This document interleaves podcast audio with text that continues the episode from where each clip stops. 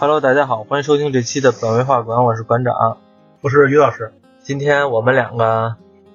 也巧了，咱们的公司那么近，我不是上班了吗？然后我公司和于老师就隔了，就是楼和楼挨着，对，隔一隔一个墙。所以这些日子中午都是我和于老师吃饭了。然后后来一直好久也没更新了，这春节的事儿嘛，然后那个没怎么更新。最近呢，春节档。也看了一些电影，其实我没看什么，我就看《满江红》了。嗯嗯。然后那个，而且最近也有这个热度，就是《满江红》和《流浪地球》开始互撕。其实也没有，其实没互撕，就是单方面撕，就是那什么，其实就就是人家那个粉丝之间撕。对，粉丝之间撕，捏这这是粉丝自发的撕。也不知道为什么，就是单方面撕嘛。啊，粉丝之间的那什么。对，粉丝之间开始线下联动，然后其实我看的挺无厘头的，就是说这个我我不是说电影看的无厘头，我是说粉丝那个《流浪地球》撕《满江红》，我是没太看懂，说那《满江红》偷票房等等的，嗯嗯，后边咱们再说。但是我觉得可以先聊聊这部《满江红》这部电影，于老师也看完了，我也看完了。最开始的话是于老师先看的，他推荐我看的，对。于老师看了，觉得《满江红》有什么评价呀？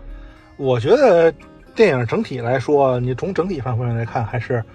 可以不错的啊。就可能有瑕疵，但因为任何电影都有瑕疵嘛，嗯，对吧？很很正常的事儿。然后，但是只能说，呃，优点大于缺点。嗯嗯，优点更多吧。嗯，瑕不掩瑜。嗯，这么说啊。我觉得很奇怪的一点就是，我看《满江红》的时候。看出来了，它是一个正能量的电影。嗯嗯嗯。但是其实我不太喜欢《战狼》那种只给式的正能量电影。嗯。但是我挺喜欢《满江红》这种正能量电影。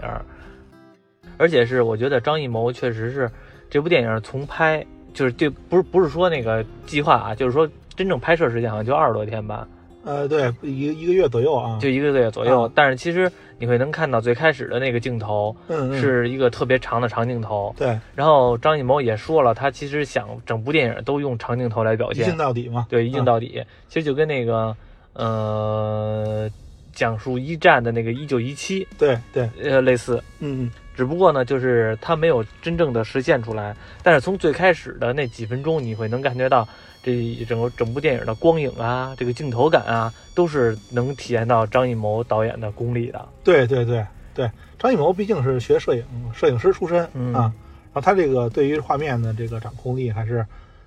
不错的。嗯，所以我觉得就是从这些所谓的这个第三代导演、第三代导演吧，张艺谋、冯小刚和第呃又不不止第四，他们第五代了，第五代是吗？就反正所谓的这些第五代导演吧，张艺谋、陈凯歌和冯小刚以他们为对对对为为这个旗手的。嗯，陈凯歌我是个人来说是不太，除了《霸王别姬》之外，然后剩下的其实我都不是，感觉看起来很怪。很多年没有正经好电影。对，很多年没有正经好电影了。冯小刚呢，是因为现在也被这些人给喷的，反正也不拍了，也不怎么拍了。对对。然后那个现在能活跃在大荧幕上面的，好像还就张艺谋了。对，这一代的就他了。然后。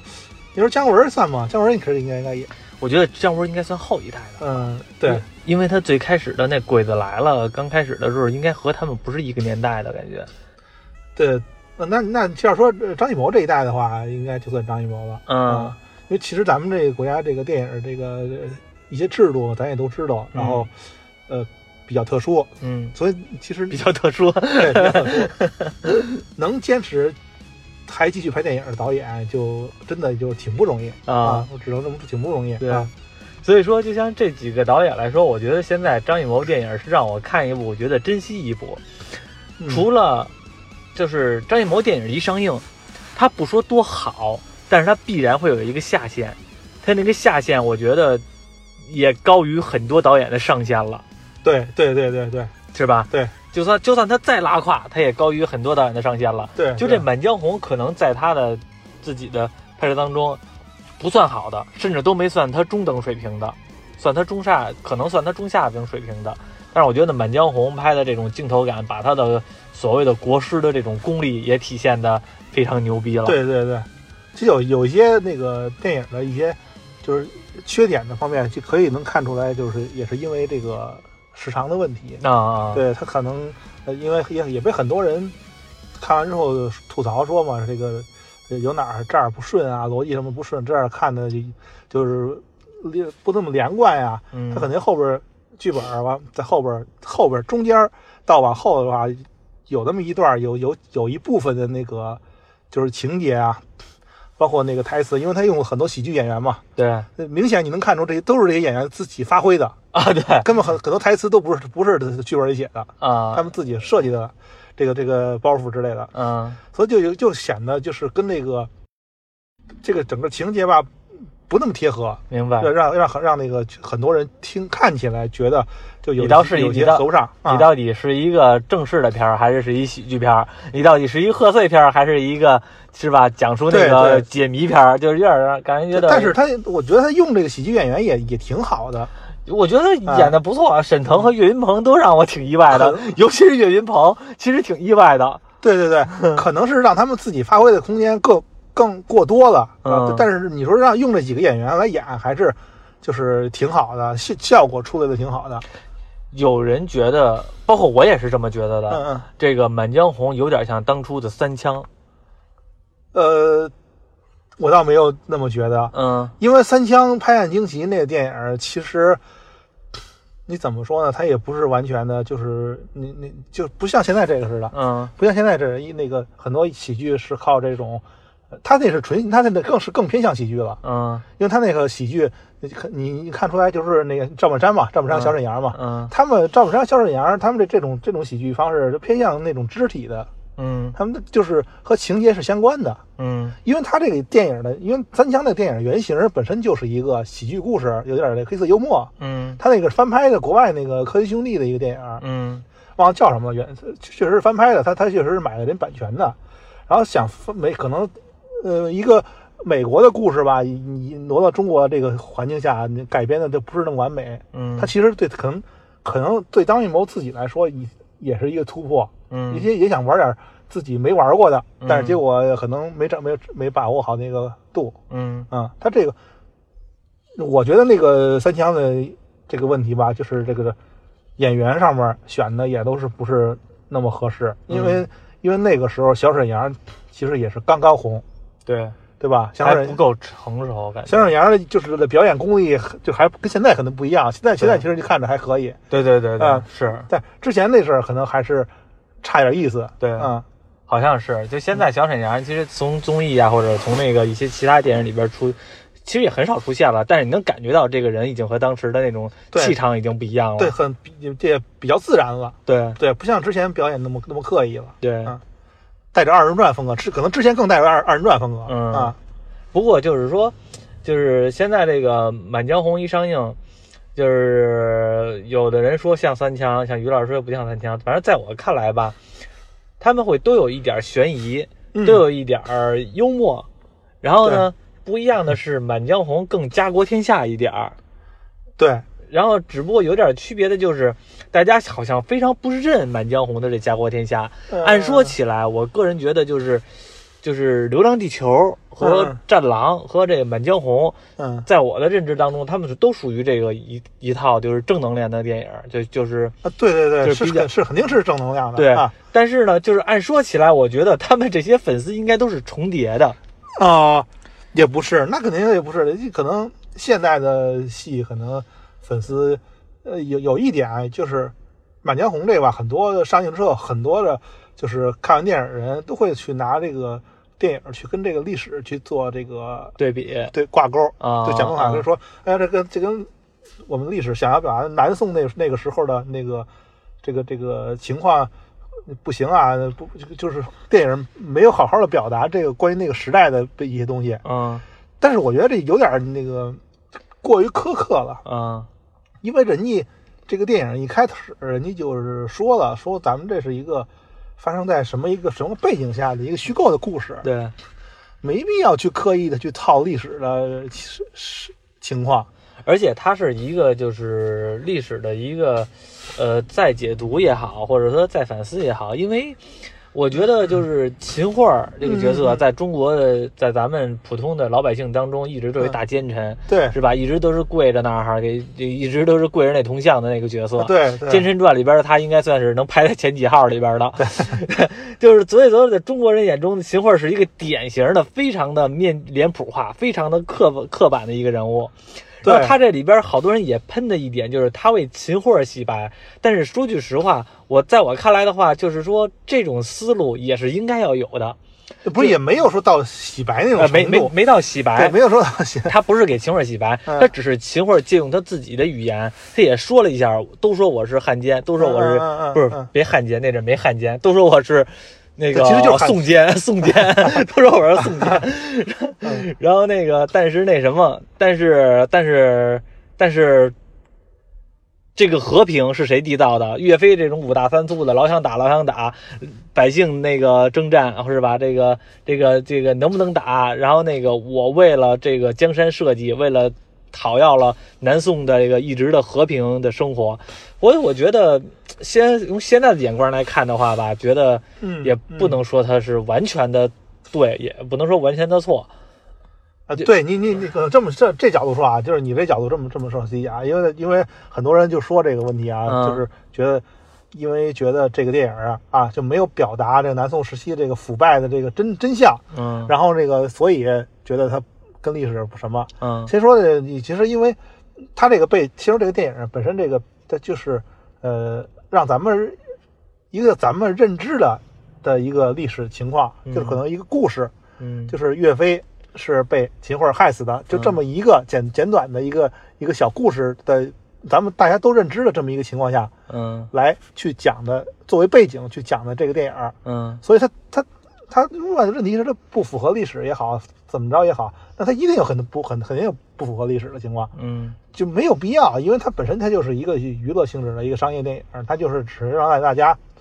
通过这样一个小事儿来回忆起当年的这这么一个民族英雄，嗯。对，然后这思考一下咱们现在是吧？嗯其实要说秦秦桧是不是一个奸臣呢？其实其实秦桧就是咱严格意义上来说，秦桧这个确实是坏人。嗯。啊，确实是坏人，因为他首先他那个你他他你要说站在他角度上，他电影台词站在他角度上说，他觉得你们都认为我是一个奸臣，其实我自己就有苦衷啥什么什么的，嗯有可能是他在说，因为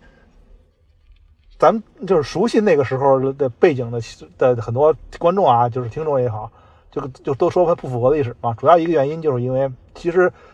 把岳岳飞害死，嗯这个把岳岳飞诬陷，就是呃元凶并不是只有秦桧，嗯，因为那个南宋的这个宋高宗也占了 很大的，因 对吧？主要是宋高宗，大家只不过是不愿意埋怨宋高宗，对。把事儿推到这个秦桧脑袋上了。对对对，他这秦桧其实就是就就这意思意思，这个台词就是这个事儿一说嘛，就说那个你们都这么认为，我其实这个责任不完全是我的。啊，对。啊，对你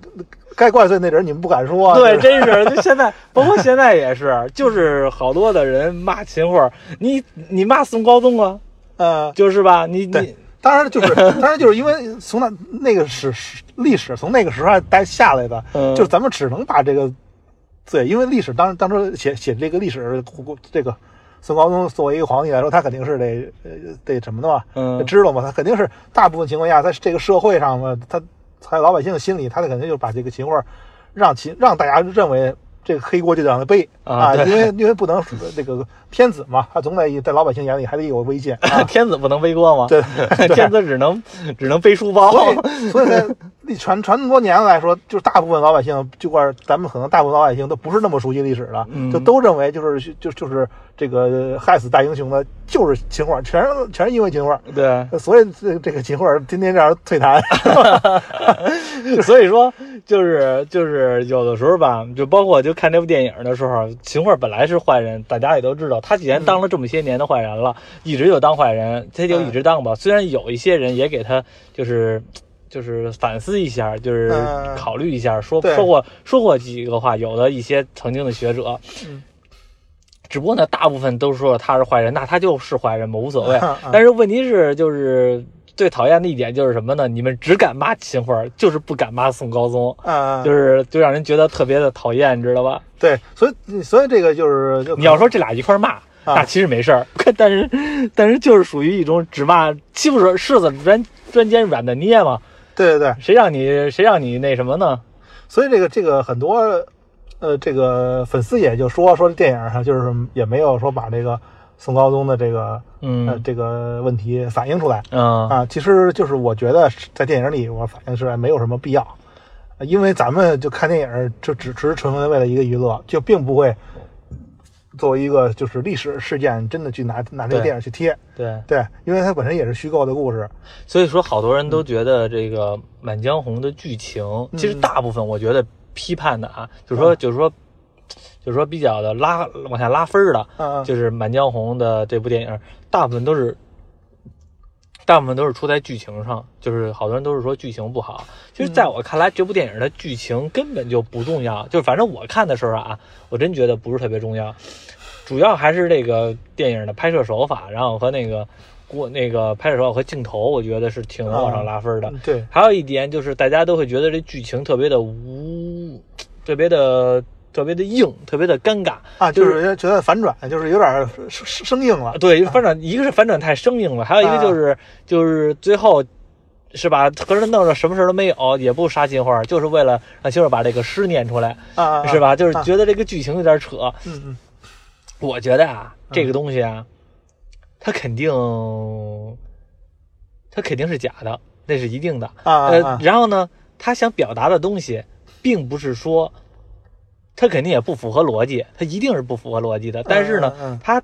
恰恰加了一些导演他或者说整个创作团队想表达的一些东西，嗯就是说人可以活着，就是秦桧这个人，我可以不杀他，嗯他可以活着，但是他。岳飞所传达的这个这首《满江红》，嗯要让世人所知道。如果这首《满江红》要是世人不知道，那岳飞就白死了。但是如果这首《满江红》传出来了，让大家全都慷慨激昂的念出来了，这首诗存在，那就证明岳飞这人活着。换句话说，就是文化一直是传承下来了。如果这首诗没下来，那文化到这儿就断了。这是我觉得可能创作者用这种非常不合理的、非常无厘头的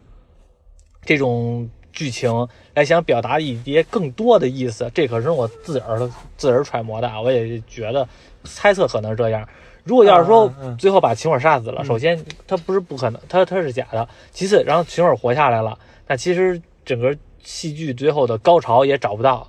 就是秦桧，假如说真的活下来了，那他们无非就是这些人，这这个什么那个易烊千玺，还有那个那个沈腾这些人全都失败了嘛。嗯嗯嗯但是其实高潮呢也达不到，就是一个失败的刺杀。但是这首诗流传下来之后，就是明明他这帮人刺杀的人输了，但是其实他们赢了。嗯嗯嗯如果要是就是就会就会就会有一这种效果，所以我觉得这样的处理方式吧，是这个创作团队想告诉你的是，生命可能在某些时候不是那么重要，换了一个秦桧，还有另外一个秦桧，嗯，但是《满江红》这首诗一出来的话，就是证明这个没有断层。对，这其实说这个确实是，很呃，有的人会觉得就是这个，因为首先有一点啊，就是他这个电影儿虽然是虚构的故事，嗯但是结尾不能刺杀秦桧，这个秦桧不能死，这个是因为咱们拍电影，对，因因为他就没死。对，就咱们因为不是，因为咱们拍的电影吧，嗯就是咱们所所谓的咱们国家拍的电影，就历史这么这么多年历史，拍任何历史事件电影是吧？你不管你怎么虚构怎么编，嗯它这个就是这个史书上严格记载的这个历史事件，你不能随便更改，哦对吧？因为秦桧是病死的，你不能说他是被刺杀的，啊对，这个是绝对不能改的。啊，中间是这些角色是谁是谁的话，你你你可以虚构是你可以创自我创造。多多长时间两就是一个一个时辰嘛，就是咱们和现在两个两个小时的一个一个事儿，嗯一个小故事嘛，嗯这随随便编。但是这个是严格写在史书里的，你不能随便编，证被证实了你不能说就是随便改。明白。对这一点，所以所以他肯定是最后结尾就是我在看电影还没看完的时候，我就知道秦桧他肯定不会死，嗯不会在这电影里死嗯啊，或者就是说，呃或者留个字幕，秦桧多少多少年以后怎么怎么着没的，活到九十九，病着不幸的过早离开了我们。他肯定还会有别的 别的一个目的或者一个别的结局，这都是可以猜到的。所以你不奇怪，说你说为什么为什么就是那个没杀秦桧，这个秦桧没死，怎么怎么的就不合理？那本身就你你你在任何一个就是经常看电影有点常识的人，你看电影影视剧，嗯。他都不会写写这种结局，对。就，不可能不写不符合历史什么的。不过这个让我想起了一个电影，当然这不是咱中国拍的啊，嗯就是那个我想起来那什么了，那个昆汀，昆汀拍的那个那个无耻混蛋，啊啊啊无耻混蛋里边整部戏不就最后刺杀希特勒啊吗？啊啊！最后不是哇就把希特勒对对对刺死了吗？对对，就是其实当时看的时候觉得挺过瘾的，挺爽的，啊啊对但是其实肯定希特勒不不是那么死的肯定希特勒不是那么死的，啊。但是他也是就完全的愣修改了，但是其实我们看的时候很过瘾。对对就后来我，们发现，其实究竟 这个完全不按就是按照不按照史实走的话，啊。可能还是剧情和手法的事儿。啊，对对。是，但是咱们国在在可我我我觉得这可能是咱们国家就是有要求啊嗯。啊，因为你毕竟这个涉及到历史问题，有一个将来以后要是要是那个青少年看待是不是会误会？咱们国家是有这个历史要求，为什么有些游戏里边儿这个什么这个一些角色嗯。性别给转了，你又又被因为强制改名了，这这个这个事儿，啊。之前是是不是？哦，知道了，嗯，，对，不能说有不能说这个乱改，嗯。这这个整个咱们国家有要求。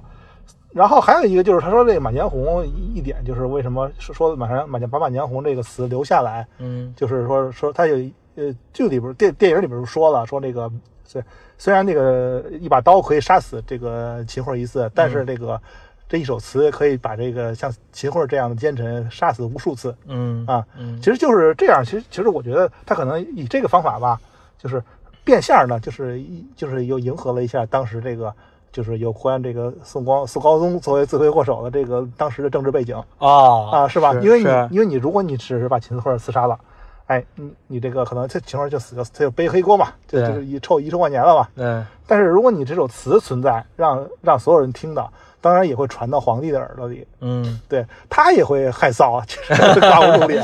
他可能也也会那什么，对。他们可能他们的目的就是这个，对，嗯。包括呃在那个宋高宗在内的其其他的一些呃其他的一些文臣呀，就是他包括加参与陷害岳飞的一些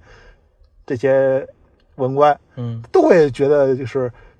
对不住自己，就是心里有愧，后半辈子都会活在愧疚中了，对吧？对，嗯就是现在就是好多的观众们看完《满江红》，嗯一个是觉得可能剧情来说诟病比较大，还有一个就是觉得《满江红》有有几个点啊，嗯一个还有一个是偷票房，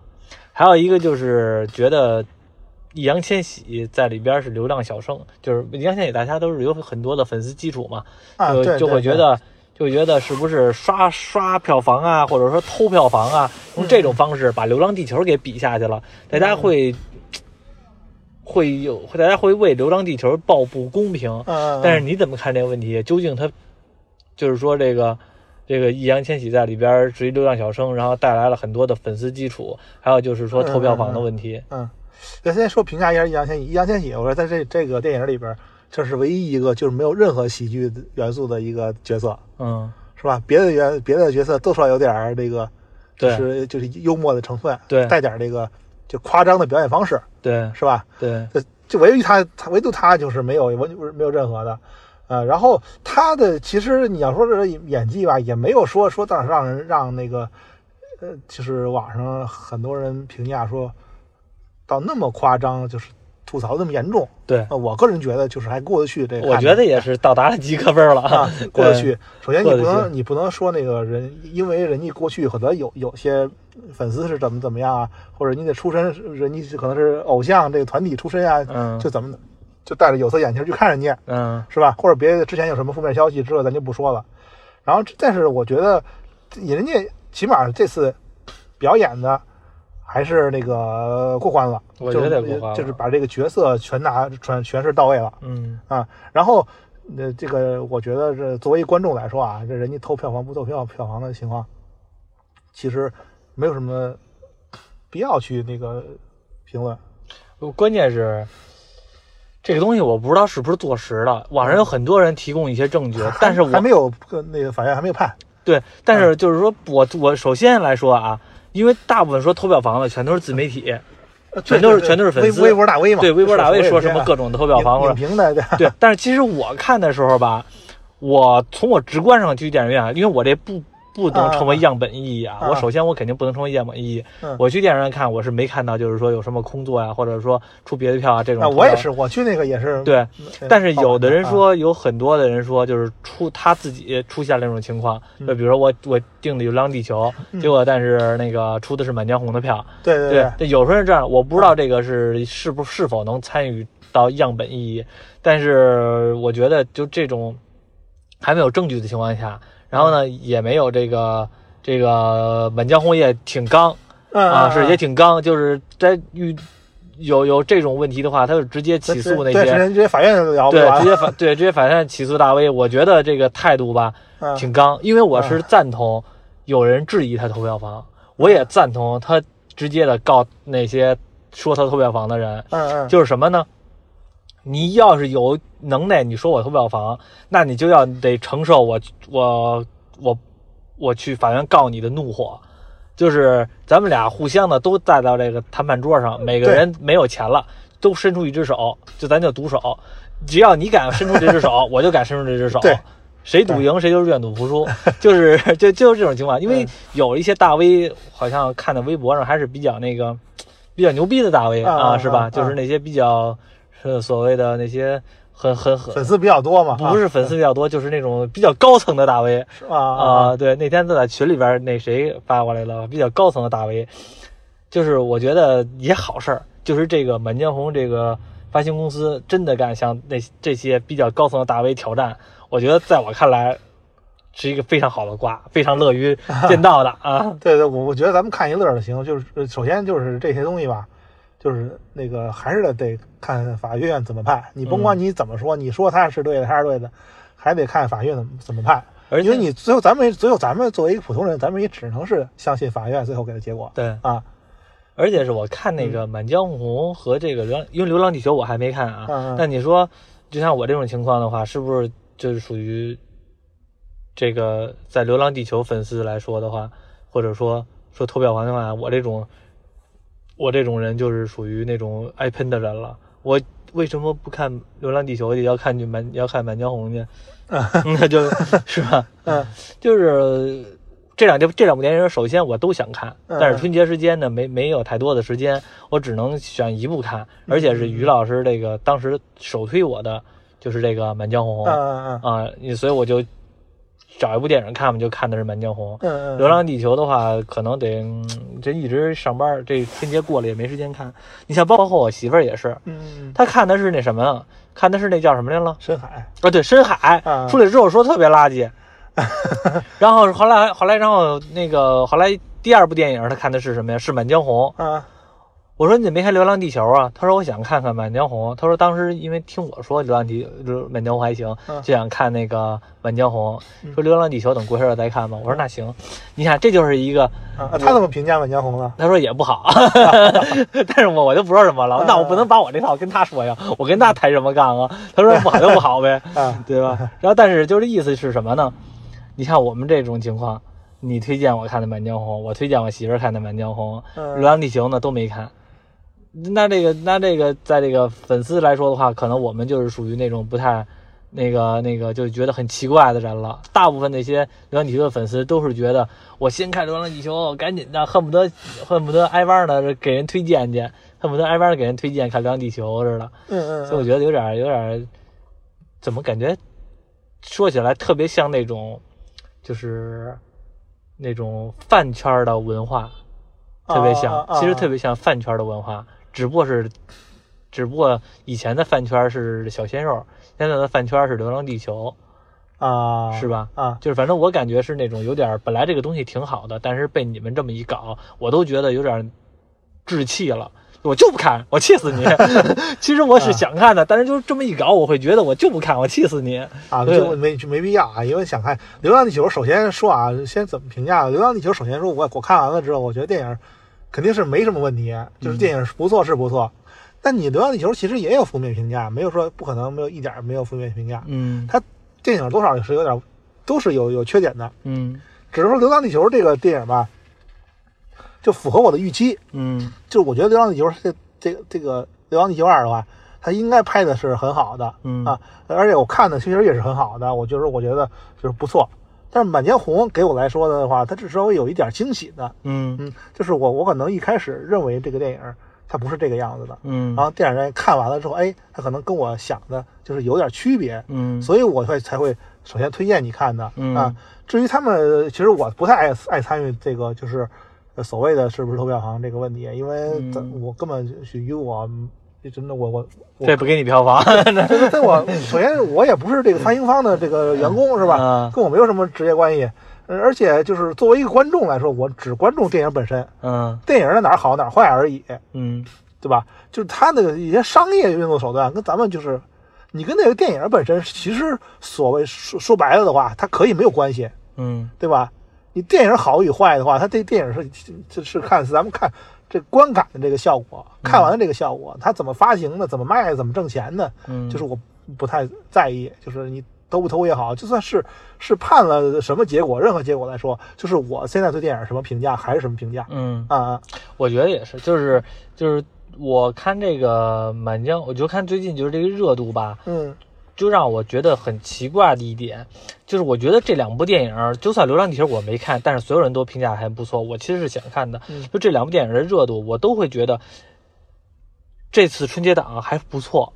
贡献了两部比较好的电影，《无名》无名我还没看啊，嗯就是贡献了两部至少大家都比较满意的电影，我觉得是一个好事儿。疫情了，咱们三年的时间，这个对，都挺差的。今年这一下的一一下回暖了，这这些春节档，这两部电影都贡献的特别大，所以我觉得就应该是属于那种大家携携起手来往前走，手拉手，我们都是好朋友那种感觉。嗯现在就让你感觉要是互，就是底下这个粉丝在互相的。嗯，这必须对我好，不能你好，就有点这种感觉，所以让我觉得有点不太很不太，就有点奇怪。而且是按说起来，这两部都是正能量的电影。你要说有一个反贼拍的，是吧？你要说这个有一高晓松拍的，高晓松拍的，你问你骂他或者怎么样的？问题是你都是正能量的电影，都是家国情怀的，我觉得都比《战狼》强。就是呃，不是说《战狼》不好啊，我我的意思是，就是都都比《战狼》就那种只给的要要要好得多。嗯但是就为什么就是突然间因为这个吵起来，我其实觉得挺挺无厘头，挺奇怪的。啊，也很也可能是因为就一开始可能两个电影就刚一开始还没有正式上映的时候，之前会有一些点映嘛，嗯会有一些观众看了会给的一些评价，可能让让人让人觉得吹过了，带节奏了。就是就对对对，就是给的评价太高了啊就是啊，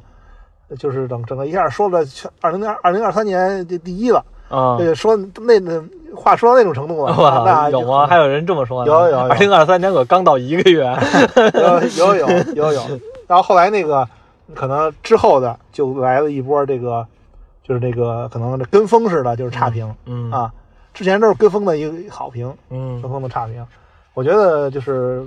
不这个都不重要，电影还是说电影呃观众电影本身就是比较好、嗯啊。而这次《满江红》还给我有一点惊喜，就是它这个配乐其实用的也不错，嗯，对吧？你说的是他那个配乐，你说的是那个老走的时候说的跟秦腔似的那个，还是河北梆子吗？那个那不是，那不是那个那个那个歌是那个什么？呃，是这个用的是这个豫剧，豫剧啊，就是河南的地方戏河南梆子，对对对，岳云鹏那边的你 让他唱吧。岳岳飞他不就是河南人嘛？哦岳飞老家就是河南的，啊所以他用的就是这个这个豫剧的这叫那叫什么《穆桂英挂帅》哦其中一段嘛。啊然后这是因为这个所有的这个整个这个《满江红》这个电影，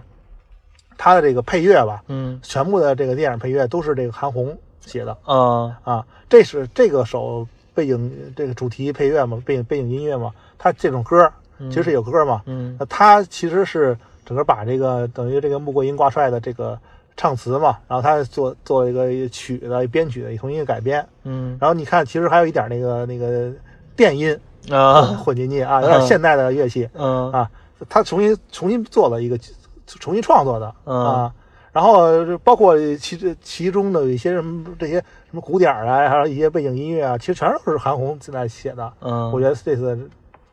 这样算是一个就是电影的一个亮点吧，对我来说啊，嗯，就是我们我和谁这了？我和那个罗兰德一块儿看的。啊，我让他出来的时候，我说怎么样啊？他说我怎么听中间那个配乐，就是那个唱歌那段，就是你说那个豫剧那段哈，嗯觉得很奇怪啊，觉得这个这本来电影还行，就一到那儿就感觉特别出戏。我说后来我后来我说我觉得那段还挺带感的呀，就不知道为什么就他们走的时候唱着那个感觉威风凛凛的。啊，对，那那歌就叫《威风凛凛》，啊，那个那个歌就叫《威风凛凛那》。歌就叫威风凛，凛是吗？你可以去上网上搜去啊，是吗我就有原曲了，我是我我整首的，啊我是真不知道那歌叫威风凛凛啊，我就随口一说的。对，就是这样。但其实那个歌啊，就是在前半段，我觉得啊，就是他们也走每次走的过场，其实它就是一转场作，就是一转场啊，对过过场作用。他就他们，因为他每次转场就不像咱们别的电影似的直接切镜头了，嗯因为他这个电影啊有一特点就是它是它虽然不是一镜到底，但是它其实是跟现实是共识的，嗯。就是电影你看时长就是两个多小时嘛，嗯，然后正好也是发生在一个时辰之内，一个时辰内一个时辰过去就是现在两个小小时，跟现实时间是一样的。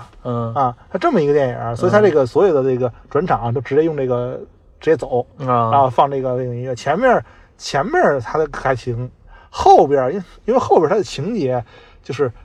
不太一样了，跟前面的那个前面的喜剧过过多，对，所以你觉得他这个他这个音乐或者这个有就带有有跟那个喜剧这个反差是有点哎有点合适。嗯。那后边他可能那个喜剧元素少了，你你觉得这个对啪一出来就有点突然。啊、对对对，啊是是是，前面喜剧的时候多的话，放那个感觉有点儿那还有点意思。而且就为什么我刚才说这部电影让我觉得有点像三枪呢？嗯就是因为他那个威风那那歌一出来的时候，我就想起三枪那个他打舅他二舅都是打舅，啊那那个是秦腔，那个是秦腔是。那就是啊，对就就就就让我想起来那个了，所以我就觉得好像这个跟三枪有点是一路的那种感觉啊词儿不一。样嘛，因为秦腔儿人家说了，因为总结秦腔，秦腔上唱词都是那个。那个说的跟白说一样，说的跟没说一样。他俩就他俩就不，他都是他舅，是吧？这个秦腔这个唱词都是这样。对，好的，然后这个其实这个不是，这个他其实还是用用的岳飞老这个老家的这个河南的这个地方戏啊，嗯嗯而且也找的这个地方戏的这个专业的这个河南曲剧团的人也在唱的啊。嗯只有那个片尾曲好像我记得是韩红亲自唱的嗯。啊。电影结束了之后啊，其实这个《满江红》我看完了之后吧，我会觉得像你说的，看出来有点新颖来。嗯就是我进电影院的时候，我也没想到他是用这种方式来拍出来，所以一拍我特别期待，真的，就是一出来之后，我觉得我也可能是，就是张艺谋他不是说他最开始想拍成那种长镜头似的吗？嗯一镜到底吗？嗯我一从电影院出来之后，我一回想起这句话，我也觉得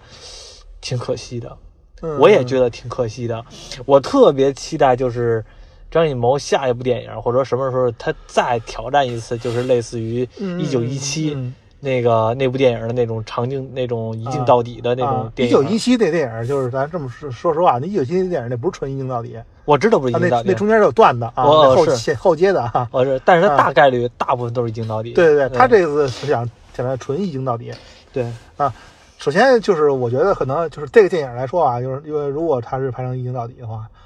它可能就是在技术上你可能觉得哎有一个突破，但是它这个效果可能会差一点儿，因为它就是因为它一镜到底的情况下啊，其实它它就是对这个演员这个首先这考验是一个考验挺大的。嗯嗯，而且演演员的戏他出不来，而且是节因为他有，嗯因为他有因为他有的时候他必须得是这个这个拍背面或者拍拍正面，这这嗯这个是他得他得有一个有一个轨道的提前设计好，对，所以说有时候演员这个戏很难出来嗯啊。拍侧面的时候，他的表情什么的，尤其是喜剧演员嘛，他这个一些丰富的那这个很难戏很不容易出来。嗯，对，对于他这些演员来说也是一个牺牲。明白，但是就是我就想起来之前看去年我我好像是我好像我好像是去年看的《一九一七》那部电影，就是所谓的一镜到底，就是真的就是从最开始的那种那种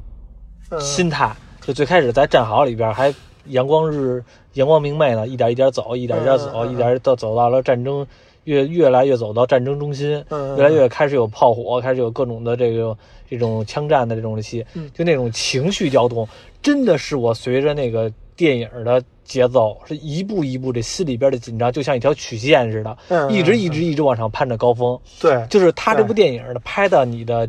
你的内心的节奏和他电影的节奏是基本上完全吻合的。对我最期待可能还就是张艺谋拍这种电影，啊，就是就是像那个《满江红》的这种，也是像《一九一七》似的，从最开始的这种缓慢的节奏到情绪紧张，然后一直和电影的节奏是完，你的心理活动和电影的节奏和电影的这个情节画面是完全符合的一种上升的曲线。我特别期待着，